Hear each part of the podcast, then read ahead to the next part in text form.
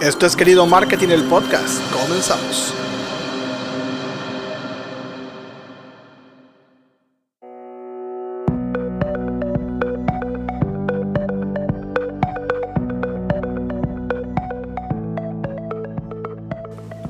Hola, hola a todos, me da muchísimo gusto de nueva cuenta saludarles y darles la bienvenida a este espacio donde hablamos de marketing digital, redes sociales, branding, ventas y negocios. Yo soy Luis Castellanos y en los próximos minutos vamos a platicar de un tema muy interesante y es sobre nichos de mercado y cómo debes aprovecharlos. Así que quédate con nosotros porque vamos a tener un gran programa. Pero antes, antes déjenme decirles que tengo que pedirles una enorme, enorme disculpa porque los tuve que abandonar un ratito, ya que, bueno, estamos a nada de liberar nuestro sitio web. Así que, bueno, yo espero que para el siguiente podcast ya les pueda comentar más del sitio web y todo, y todo lo que va a tener y lo que les va a ofrecer, que es lo más importante. Otra hot news que les traigo es que ya traemos una alianza estratégica con Canva, la herramienta de diseño web, sí, canva.com. Eh, ya prácticamente somos socios comerciales, somos partners de ellos, así que bueno, traemos cosas muy interesantes que poco a poco les vamos a ir pues eh, diciendo en el transcurso de los programas, porque pues obviamente hay mucho de qué hablar sobre esta herramienta. Pero así que esténse muy, muy pendientes porque Canva trae cosas muy interesantes para todos ustedes. Y quiero dar las gracias a Canva, pues obviamente por confiar en nosotros. Otra hot news, vean, cómo traigo un, montón de, de noticias nuevas para todos ustedes. Hot news, hot news. También nos invitaron a participar en una plataforma italiana que está a punto de hacer su launching. Se llama GameDew.online. Eh, o sea, es como de juego. Está padrísima, eh, todavía están metiéndole muchos recursos, está prácticamente en la etapa final y nos invitaron a participar con nuestro curso Facebook de 0 a 100. Así que bueno, ya estamos prácticamente ahí terminando de subir todo el curso para que también, si no lo quieres hacer en Udemy, también lo puedes hacer en GameView online. Así que bueno, también vamos a traer cosas interesantes con ellos, vamos a hacer intercambio de información y bueno, vamos a tener un montón de cosas para ustedes, así que esténse muy, pero muy, pero muy pendiente. Pero bueno, después de todos los anuncios que hemos dicho, que verán que son un montón, hemos trabajado mucho estas últimas dos semanas para traerles siempre lo mejor. Lo he dicho una y otra vez en cada uno de los podcasts que nuestra misión es traerles información de primera mano, herramientas, tips todo lo que sea de marketing digital en redes sociales, branding, ventas y negocios, porque pues es nuestra contribución que hacemos de nosotros para ustedes. Y bueno, vamos a platicar qué es el nicho, vamos a platicar de los nichos de mercado. ¿Y qué es el nicho de mercado? Bueno, pues esto es algo muy interesante. Fíjense que la semana pasada justamente estábamos dialogando esto con unas personas que me estaban preguntando la diferenciación entre segmento y nicho porque, eh, bueno, como sabrán, el miércoles pasado pues iniciamos nuestro curso de marketing de contenido, que vamos a hablar en unos podcasts más adelante acerca de él, para los que quieran tomarlo a partir de enero, pero bueno, estábamos hablando de lo que era un segmento y de lo que es un nicho. Entonces, bueno, se me hizo muy interesante, así que bueno, se los traigo el día de hoy para platicarlo y profundizarlo un poquitito más. Bueno, pues un nicho de mercado es una parte poco o nada atendida de un gran grupo de consumidores, ¿ok? ustedes imagínense un gran grupo de consumidores y un pedacito de ese gran grupo de consumidores, bueno, pues eso sería un nicho de mercado. Un error común y bueno que eh, pues obviamente pasó ahorita y eso es por eso por eso sale a la luz este podcast es que muchos confunden estas dos partes, lo que es un segmento de mercado y lo que es un nicho de mercado.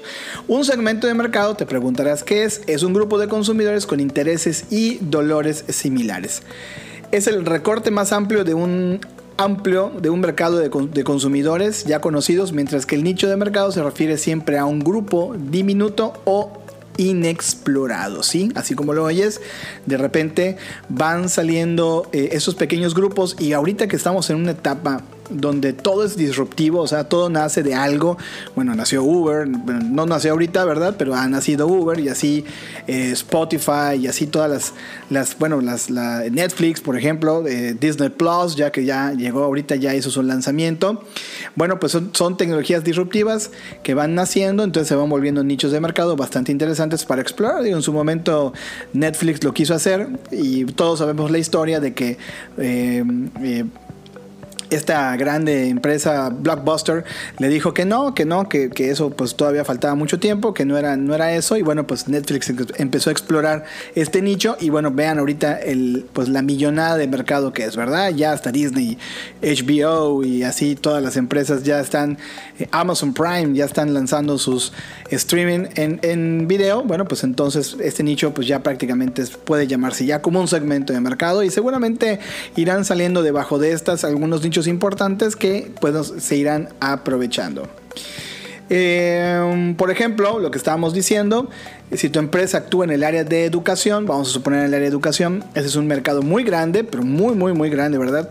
Donde existen varios segmentos como educación y bienestar, educación infantil, educación para las mujeres, educación para los mayores, ya todos estos bastante ya pues eh, explotados y ya bastante saturados, sobre todo el tema de la educación infantil, por ejemplo, o sea, las primarias o, las, o los, los kindergartens. Eh, bueno, después están, bueno, antes están los maternales ahorita, luego los kindergartens, luego vienen la etapa primaria, luego viene la etapa secundaria, viene la etapa terciaria. Bueno, aquí en México se le conoce como primaria. Eh, secundaria y preparatoria y después ya cruzan a la universidad. En Estados Unidos tiene una forma y bueno, seguramente en toda Latinoamérica tendrá otra. Pero bueno, estos segmentos pues ya son muy muy grandes y dentro de estos segmentos pues obviamente existirán obviamente nichos más chiquititos. Por ejemplo, hablando de, de la educación, continuando con el tema de la educación, por ejemplo, cada uno de estos segmentos es representado en tu empresa por un perfil del consumidor específico. Ojo con eso que tiene necesidades y anhelos propios, o sea, es una persona, ¿sí? Digamos que las personas del segmento de educación para emprendedores buscan cursos para aprender a segmentar y hacer campañas, algo como lo que nosotros hacemos. Un mercado competitivo y que siempre está, pues obviamente animado. Y hacer campañas, hablo de campañas en Facebook específicamente. Vean cómo de un grupo de educación pasamos a un grupo más pequeño, más reducido, hablando de las eh, hacer campañas o hacer eh, anuncios patrocinados en Facebook, ¿ok? Y dentro de ese mismo segmento, de, este mismo nicho, puede haber uno más específico a lo mejor que solamente haga campañas en Instagram, por ejemplo, ¿ok? Que pues obviamente Instagram también está floreciendo muchísimo más rápido. Eh, yo creo que es una de las redes sociales que ha estado avanzando a gran velocidad. Entonces, pues vean cómo vamos bajando de algo muy, muy general a algo muy particular o algo muy especializado. Este grupo de clientes potenciales obviamente tienen diferentes dolores. Eh, eh, vaya, para algunos este, todavía hay cosas que no están resueltas, sí, y que todavía están buscando algo un poquito más especializado que las campañas de Facebook. Y dicen, bueno, me puede servir las campañas de Facebook porque tú en el curso de, Facebook, pues obviamente como Facebook eh, e Instagram son de la misma plataforma, son del mismo dueño, de Mark, pues entonces cuando tú haces una campaña en Facebook Ads, tienes la opción de lanzarla pues, por otros canales que también tiene Facebook. Uno de ellos es Instagram, el otro es Audience Network, el otro es Messenger. Entonces tienes varios canales para poder hacerlo. Entonces haz de cuenta que a mí me gustaría tener específicamente un curso de Instagram para hacer anuncios patrocinados en Instagram. No quiere decir que no sea un gran negocio, pero bueno, todos los que pues, nos dedicamos a hacer este tema de las campañas en Facebook, hacer anuncios patrocinados, sabemos que el motor de Instagram eh, para hacer campañas es un motor bastante, bastante reducido, con solamente tres objetivos. Entonces, la diferencia de los motores de segmentación de Facebook, pues obviamente son más amplios. Pero eso solamente es para que yo lo pudiera poner en comparación vean cómo, como repito, como de algo muy grande nos vamos a algo más pequeño. Y lo que les decía de Uber, por ejemplo, que Uber pues obviamente revolucionó el mundo del transporte, pues al ofrecer este servicio de, alguna forma de manera particular, ¿sí? O sea, yo mi coche lo pongo en renta bajo las reglas de una persona, que en este caso pues, es una marca Uber, ¿ok? Pero pues obviamente supero los servicios que hoy por hoy están en el mercado. ¿Y cómo hicieron esto? Bueno, pues esto es lo que detonó que Uber tomara eh, fama porque los sistemas de taxis que se dan hoy en muchas ciudades, y esto es algo que yo no lo digo yo nada más, lo dicen muchas personas, muchas personas lo compartimos, pues era muy malo, como era un monopolio, pues prácticamente ellos hacían y deshacían las tarifas, de repente te ponían una tarifa por minuto, luego por hora, luego por viaje, pero no por hora, ¿no? Pero sí por viaje, a lo mejor por cuadrante de la ciudad ya en su momento estaban divididos, por ejemplo, si la zona de la ciudad era un poco conflictiva, bueno, pues te cobrábamos un poco más porque pues eh, tenía la amenaza el chofer de sufrir algún robo o algún, alguna cosa como esta. Y por otro lado, lo, pero cuando eran zonas pues más eh, dinámicas, más fluidas, más seguras, pues bajaba un poco más el, el, costo, ¿no? Ya ustedes se pueden imaginar. En el caso de Uber, bueno, pues en Uber eh, de acuerdo a las distancias, coloca un precio, lo pone por debajo del mercado, eleva de cierta forma esta ventaja competitiva del servicio. Y esto qué pasa pues obviamente colapsa a todos los, los, monopolios que se venían manejando en cuanto a los servicios de taxis. Bueno en Estados Unidos colapsa muy muy muy grande y no solo en Estados Unidos en México y seguramente donde hay Uber el día de hoy pues ya Uber se convierte en el monopolio. Claro, salieron otros, salieron Cabify, Didi y así sucesivamente se han estado sumando otras plataformas que están luchando también ahora ya no es tanto con el servicio, sino con el precio, ¿sí? Están buscando la reducción de precio, pero eso también, bueno, no voy a entrar en este tema, pero eso también pues nos pone en apuros, o sea, vaya, y eso ha, sucedido no solamente en estos eh, segmentos o en estos nichos, que de repente nos estamos peleando con otras personas por una cuestión de precio y no por una cuestión de servicio o de innovación. Y aquí es la parte que, bueno, más adelante o a lo mejor en otro podcast podemos ir platicando. Pero bueno, esta parte de Uber, bueno, a mí me encanta ponerlo como como un, este, como un ejemplo, porque pues obviamente es, la verdad, a mí me, encanta el, ejercicio. ¿sí? Ok. Eh, el secreto para tener éxito en cualquier nicho es conocer a fondo tu mercado. ¿sí? Y esto es algo que muchas veces lo hemos platicado en los podcasts. Señoras y señores, marqueteros, empresarios, eh, hombres de negocio, vaya, todos ustedes necesitan conocer a su, a su mercado. Si no conocen al mercado, pues difícilmente van a poder saber qué es lo que el mercado necesita, cuáles son esos deseos que tiene el, el mercado, las dolencias que tiene ese mercado y cómo, pues obviamente, o mejorar o innovar o adaptar o readaptar el producto, pues obviamente para tener una mejor ventaja eh, sobre otros. ¿Cuál es la importancia de definir un nicho de mercado?